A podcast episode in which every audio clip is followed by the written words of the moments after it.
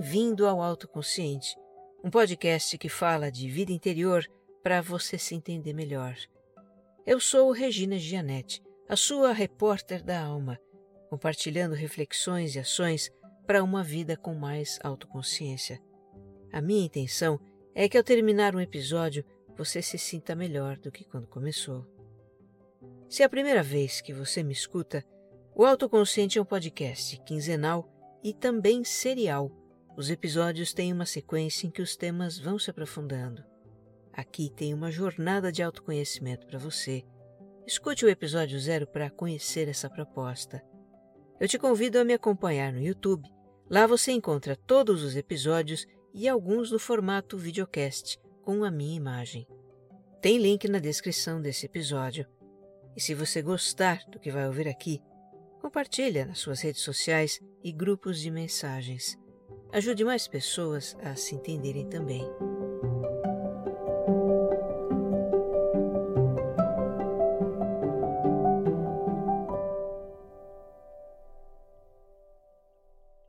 Episódio 133 Trabalhando o corpo para transformar a mente.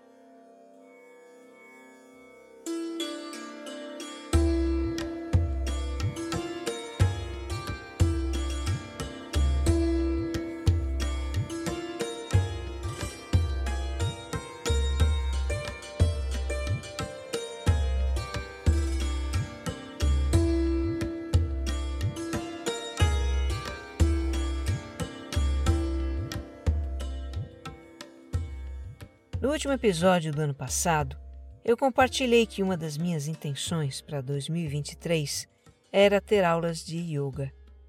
Aí no dia 9 de janeiro, eu já estava estendendo meu tapetinho de borracha no chão de um estúdio de yoga. Eu estou amando essa experiência e tenho tido muitos insights com ela. Foi o que me inspirou a tratar desse tema, trabalhando o corpo para transformar a mente e as emoções também.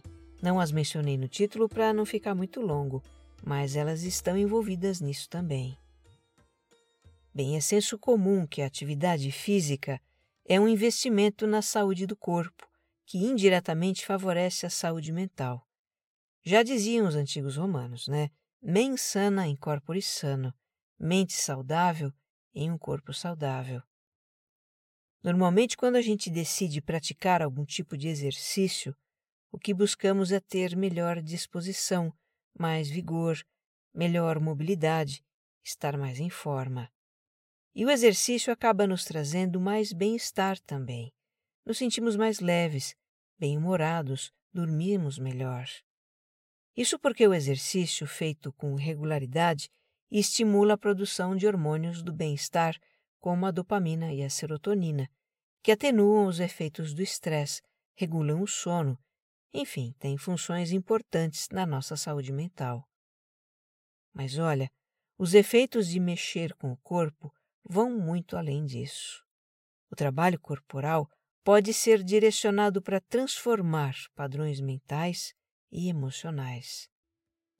Se você se interessa em ampliar a autoconsciência, a flexibilidade psicológica, a autoconfiança, a autoaceitação, se gostaria de se importar menos com o que os outros vão pensar, se gostaria de ter mais abertura para novas experiências e capacidade para sustentar as suas intenções na vida. Então, considere fazer alguns exercícios para o corpo. Eu vim observando os efeitos disso em mim nos últimos anos, com uma série de experiências que eu tive e vou contar aqui. E agora, com a minha iniciante prática de yoga, tudo faz ainda mais sentido. Eu não poderia deixar de compartilhar isso com você. Então senta, que lá vem história.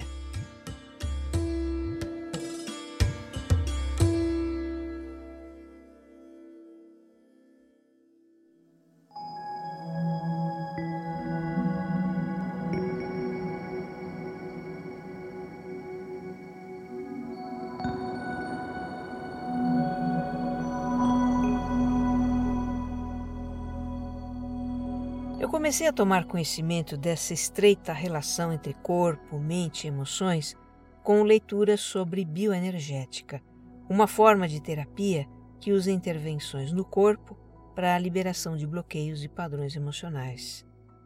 A análise bioenergética foi criada nos anos 1950 por dois médicos, Alexander Lowen e John Pierracos.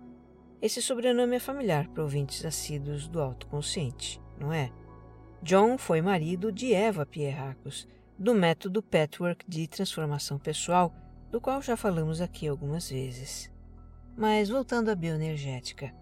Seus autores juntam os princípios da psicanálise, da medicina e de tradições filosóficas do Oriente que falam em fluxo de energia vital, de yin e de yang, de equilíbrio.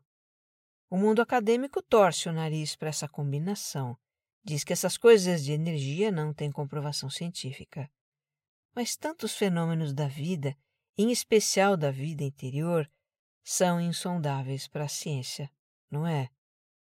Eu sei que quando eu fui apresentada a obra de Alexander Lowen, uns 20 anos atrás, eu fiquei muito interessada. Li em sequência quatro livros dele. As falas dele que eu reproduzo aqui são do livro A Espiritualidade do Corpo. É um livro que sintetiza bem o que é bioenergética, traz casos e propõe exercícios. O Lowen parte da ideia de que a saúde do ser humano, tanto física quanto mental, se reflete na vitalidade e na graciosidade. E são sinais disso aspectos como o brilho dos olhos, a pele corada e morna, a flexibilidade e maciez do corpo, a plena percepção das sensações, a espontaneidade da expressão, a sexualidade sadia, a fluidez dos movimentos. A gente observa essas características numa criança pequena saudável. O corpo de uma criança é molinho e flexível, os seus movimentos são soltos. Ela ainda não tem uma coordenação motora completamente desenvolvida, mas naquilo que ela é capaz de fazer, é admirável a facilidade com que se move. Ela dá cambalhota, salta, fica de cócoras e se ergue num só impulso. Ela é muito conectada com as suas sensações e espontânea nas suas expressões. Bem, se essas características de vitalidade e graciosidade são naturais do corpo humano, por que elas não se conservam? Por que que, em geral, conforme os anos passam, nós vamos perdendo flexibilidade? Surgem problemas de postura, pontos de tensão, limitações do movimento, lesões. Poderia-se dizer que o surgimento desses problemas está ligado ao desgaste do corpo devido ao envelhecimento, o que é fato. Mas muito antes disso, nós já começamos a nos deparar com pontos de tensão e rigidez no corpo, uma postura, com dores musculares, articulares, ósseas. O corpo das pessoas em geral tem uma gradativa perda da graciosidade, diz o Alexander Lowen. O que acontece é que, conforme nós crescemos, vamos sendo forçados a refrear os nossos impulsos ou pulsões, como se diz na psicanálise, e a reprimir emoções para nos adequar a expectativas e padrões de comportamento aceitáveis. Para sermos as crianças obedientes, comportadas e educadas que os nossos pais aprovam, em certos casos impõem. Nós aprendemos a engolir o choro, a conter manifestações de raiva ou frustração, a calar gritos de alegria, entre outras coisas. Vamos abrir aspas aqui para o Lowen. Mesmo atitudes tão inocentes como correr, fazer barulho ou manter-se em atividade podem irritar alguns pais, que exigirão da criança que se acalme, se comporte, sente-se e fique quieta. Para inúmeras crianças, a lista do que lhes é ou não é permitido fazer é bastante extensa. Embora sua educação obviamente exija alguma espécie de controle por parte dos pais, quase sempre o que se discute não é o que é melhor para a criança, mas o que é melhor para os pais. Fecha aspas. Agora, como é que a gente faz para reprimir a manifestação de uma emoção ou impulso? A gente contrai os músculos, tensiona o corpo, para sufocar o choro, por exemplo, encolhemos e endurecemos o abdômen, tensionamos o maxilar e a garganta, exemplifica o Lowen. Para conter a raiva, podemos travar os braços e as mãos para assegurar o impulso de agredir. Mantemos a tensão muscular até que o impulso aparentemente desapareça. Aparentemente, porque ele não exatamente desaparece, apenas muda de direção. Em vez de o impulso ir para fora, sendo externalizado, ele se recolhe para dentro, é internalizado e permanece vivo no inconsciente. Se ao longo do tempo continuamos nos contraindo e tensionando para nos conter, e geralmente é isso que acontece, essas tensões vão se consolidando, vão dificultando o livre fluxo de energia no nosso corpo, fenômeno que o Lowen chama de perda da graciosidade. Se instalam a rigidez muscular e a perda de flexibilidade, que chegam mesmo a moldar o nosso corpo.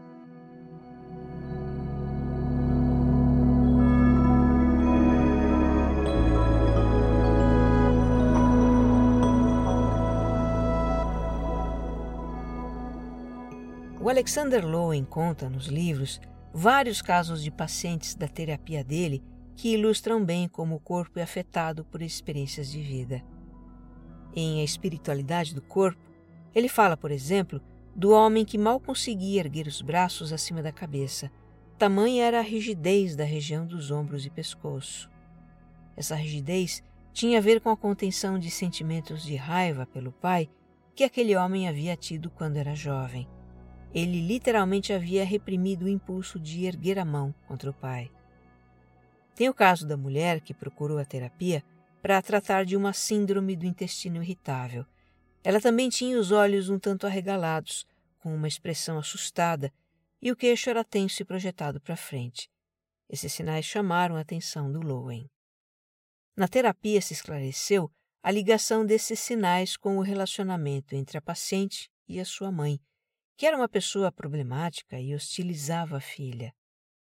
Os olhos da paciente refletiam o medo da mãe, e o queixo projetado para frente parecia dizer: Você não vai me destruir.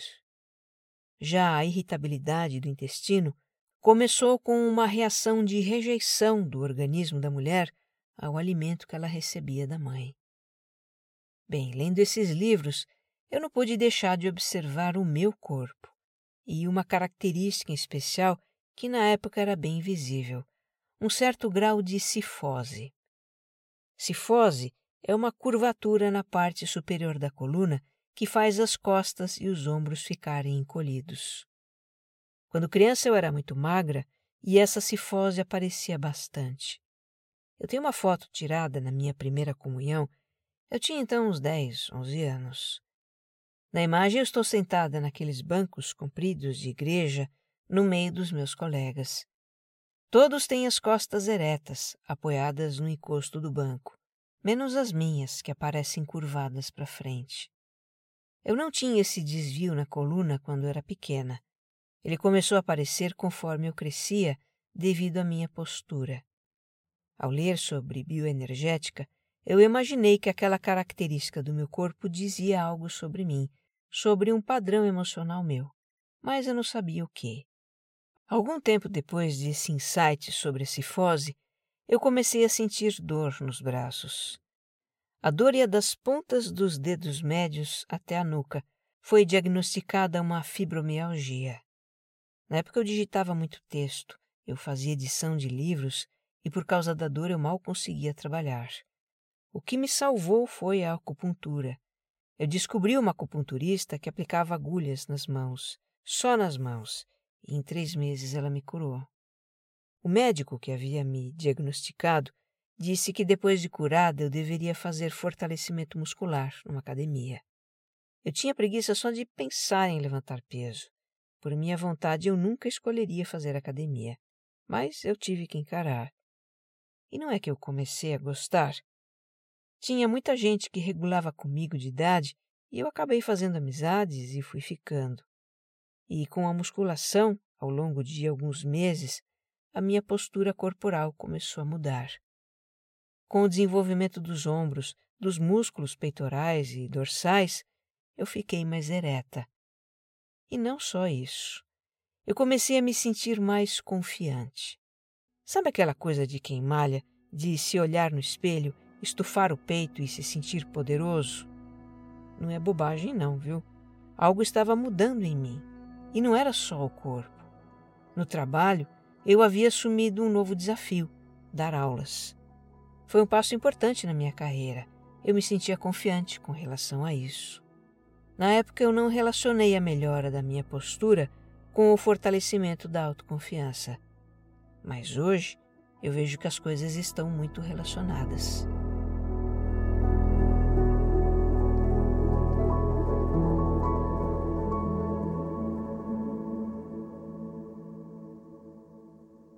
Se quando a gente reprime impulsos e sentimentos, eles ficam retidos no nosso corpo, criando pontos de tensão e bloqueios, esses mesmos impulsos e sentimentos podem ser liberados por meio de intervenções no corpo.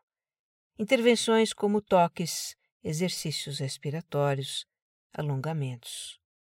É o que a análise bioenergética faz, explica o Alexander Lowen. Ela restitui a graciosidade do corpo, a flexibilidade, a vitalidade, a fluidez dos movimentos. Não se recupera a graciosidade deitando num divã ou numa cadeira e falando sobre experiências de vida, ele diz. Ainda que essa conversa seja útil e necessária, as tensões musculares crônicas precisam ser tratadas corporalmente. Por exemplo, uma tensão que é muito comum nas pessoas se localiza no abdômen, restringe a respiração e está ligada a sentimentos de tristeza. Como é a respiração plena que temos quando bebês? Na inspiração, a barriga expande, o músculo diafragma desce e abre espaço no tórax para os pulmões se encherem de ar. Aí, na expiração, os pulmões esvaziam, o diafragma sobe e a barriga relaxa. Bem, o que acontece? Como já foi dito aqui, quando crianças, nós intuitivamente aprendemos a endurecer a barriga para conter o choro e assim não expressar a tristeza, a mágoa, a frustração. A repetição disso cria uma tensão no abdômen, que pouco ou quase nada se move durante a respiração e ela fica toda concentrada no tórax, criando uma respiração superficial. Tem mais essa. A tensão no abdômen também afeta o prazer sexual. Pois é, quando a gente se anestesia para a dor, se anestesia para o prazer também. Na bioenergética, isso é revertido com exercícios respiratórios, principalmente. Vamos abrir aspas aqui para o Lowen. Respirar profundamente é sentir profundamente. Qualquer que seja o método usado para fazer a respiração se estender ao abdômen o bastante para ser sentido no nível da bacia, o resultado será a ativação dos sentimentos reprimidos de tristeza e sexualidade. Se conseguimos aceitar esses sentimentos, e, sobretudo, se formos capazes de chorar profundamente, todo o corpo se tornará vivo e radiante. Fecha aspas. Há outras terapias corporais que, com outras técnicas, também promovem a liberação de tensões e bloqueios quiropraxia, microfisioterapia, Rolfing. São nomes para você pesquisar se tiver interesse. Mas, na real, liberações emocionais podem acontecer com qualquer trabalho que envolva o corpo. Eu tenho dois casos recentes aqui para contar. Um é da minha amiga Roseli. Ela procurou uma massoterapeuta para aliviar dores que estavam incomodando. Dor na região cervical, na lombar, dor de cabeça, a Rô percebia que estava muito tensa e precisava relaxar. Até a sua respiração estava um pouco presa.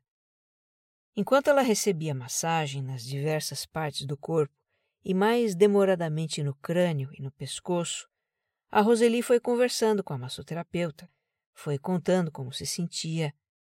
No final, quando ela se sentou na maca e inalou um óleo essencial para ajudar na respiração, ela começou a chorar copiosamente um choro de soluçar. O que vinha à mente dela era a morte da mãe, que ainda estava recente. A Rô diz que já vinha se preparando para aquele momento há algum tempo, e quando aconteceu, ela quase não chorou. Ela conta: Eu vi mamãe morrer. Eu estava junto. Eu tinha que ter forças naquele momento, e acho que guardei aquilo tudo. Quase não chorei.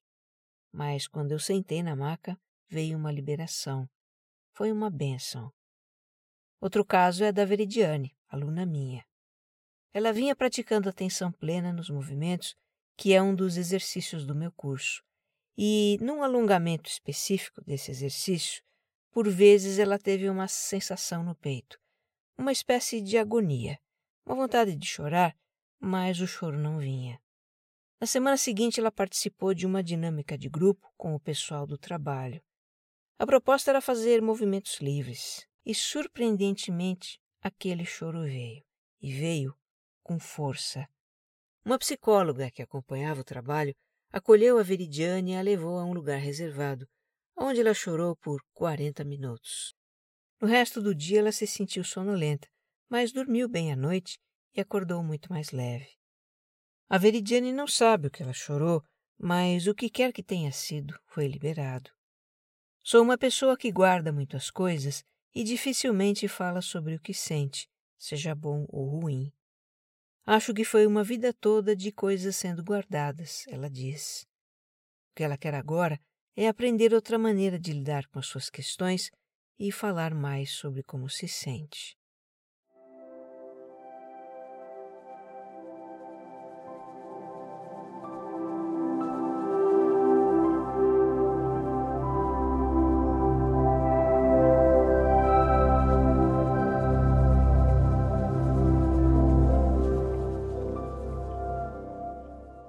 Até aqui a gente explorou como emoções reprimidas podem ser liberadas por meio de intervenções no corpo. E o assunto agora é como aspectos da mente podem ser transformados por meio do corpo. Eu vou retomar então aquela questão da melhoria da minha postura corporal com a prática de musculação, que repercutiu numa mudança de postura para minha vida. E recuando ainda mais no tempo, por que se instalou no meu corpo aquela postura de costas curvadas e ombros encolhidos quando eu era criança. Bem, eu passei a infância toda com uma sensação de ser um peixe fora d'água. Um dos motivos era eu ser muito magra, um esqueletinho ambulante. Me achava desajeitada perto de outras crianças. Outro é que eu não me identificava com os comportamentos esperados de uma menina. Eu não gostava de usar vestidos nem de brincar de boneca. Vamos lembrar que eu nasci na década de 1960. Naquela época a mentalidade era muito menina veste rosa, menino veste azul. Eu gostava de brincar com os meninos, jogar futebol, soltar pipa. Diziam que eu era moleca e também me qualificavam com adjetivos um tanto preconceituosos. Eu não me sentia bem nem com as meninas e às vezes nem com os meninos, quando eles me zoavam. Então eu era criança meio deslocada e tímida, sempre receosa de como era percebida pelos outros. Em casa, eu era menina obediente, responsável, que fazia de tudo para receber a aprovação dos pais, em especial da minha mãe. Com o entendimento de mim que eu tenho hoje, imagino que a minha postura curvada tinha tudo a ver com um sentimento de inadequação que fazia com que eu me retraísse emocionalmente e também fisicamente. Eu entrei na puberdade tardiamente, depois dos 13 anos. Os hormônios me encorparam um pouco, me deram curvas. Eu continuava magra, mas já não mais esquelética. Nessa fase da vida, o cérebro muda, os nossos interesses mudam. Deixamos de lado as brincadeiras e nos interessamos por namoros. Isso me aproximou das meninas da minha idade. Eu fiz amizades e me sentia mais enturmada. Minha postura física melhorou um pouco. A timidez desapareceu, ganhei uma certa autoconfiança e segui com a vida. Ainda assim, como adulta, eu me deparei com muitos bloqueios, com muitos incômodos emocionais que eu fui trabalhando em terapia. Eu tive muitas tomadas de consciência, muitas DR, discutir a relação comigo mesma. O processo de autoconhecimento é como descascar cebola. Você tira uma camada e abaixo tem outra mais profunda. E assim vai.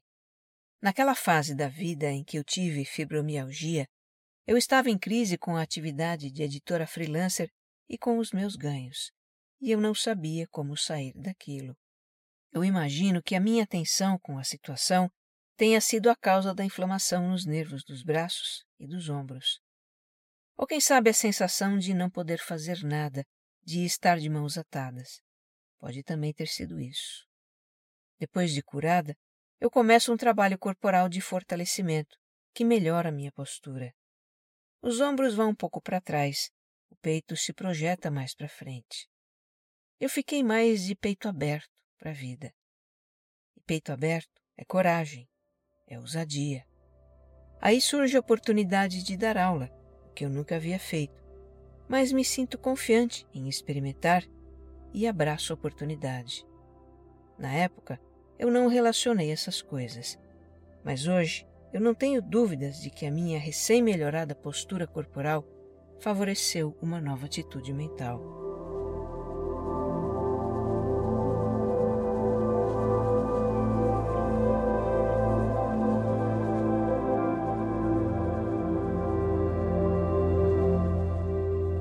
Eu só vim a entender essa conexão entre atitude corporal e atitude mental mais recentemente, com a prática da meditação de atenção plena, o mindfulness. Uma das primeiras coisas que a gente aprende como iniciante é a importância de adotar uma postura corporal ereta, estável e serena para a prática. Essa postura favorece a estabilidade e a serenidade da mente. No livro Atenção Plena, o autor Mark Williams conta sobre uma série de estudos que comprovam essa relação. Na minha vivência com mindfulness, o exercício que mais me trouxe insights sobre a relação corpo-mente é o de atenção nas sensações de alongamentos. Eu aprendi a fazer alongamentos na academia, mas fazia de uma forma meio mecânica. Quando eu incorporei os alongamentos à prática do mindfulness, eu compreendi que as atitudes que eu tinha o meu corpo durante a prática favoreciam atitudes mentais para a vida. Por exemplo, quando durante o alongamento eu encontro uma sensação de desconforto, aceito a experiência do desconforto e procuro relaxar nesse desconforto, eu estou fortalecendo essa atitude para a vida, para com as situações desconfortáveis da vida. Outro exemplo, quando na minha prática eu adoto a atitude de não forçar demais o alongamento do músculo, reconhecendo e respeitando os meus limites físicos, eu estou treinando reconhecer e respeitar meus limites na vida. Eu trabalho corpo e mente praticando alongamentos com atenção plena. E agora, com o yoga, eu sei que eu vou expandir muito isso. Para começar, quando você entra numa escola de yoga, você faz a mesma aula que alunos mais antigos fazem. É claro que você, como iniciante, não tem prática com as posturas, não tem flexibilidade, não tem força, não tem equilíbrio.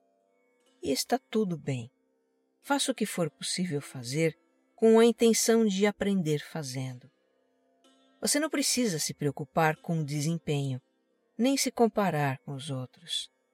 Na verdade, você vai ficar tão ocupado em fazer as posturas que não vai nem lembrar que tem outras pessoas na sala.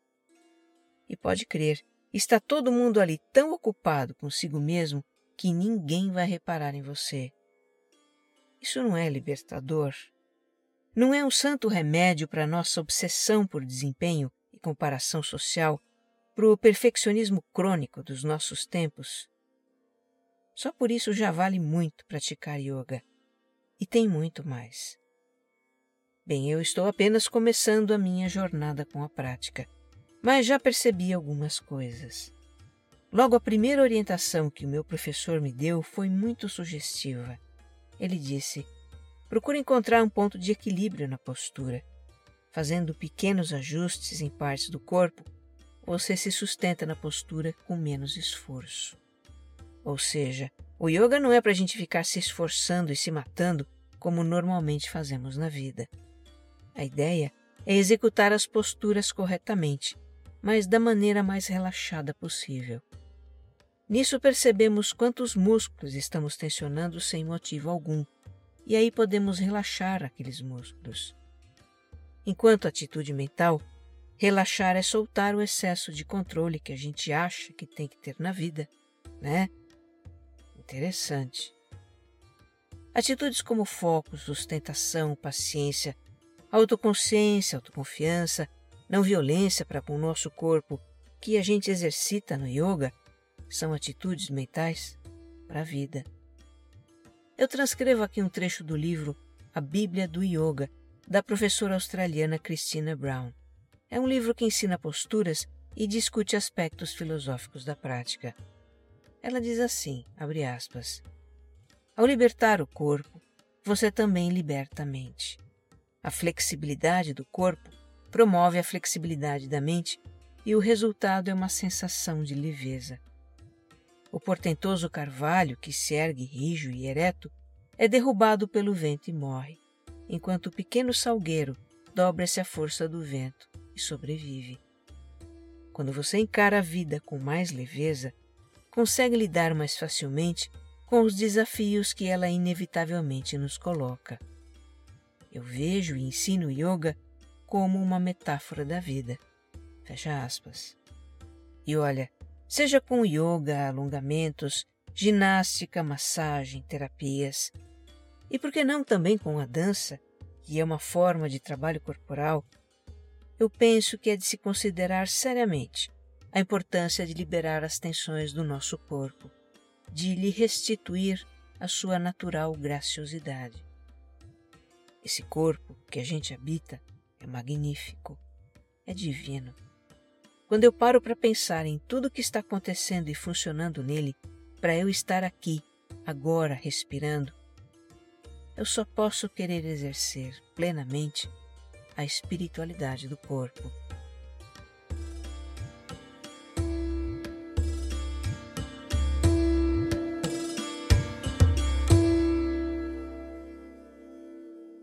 Que você esteja bem. Um abraço.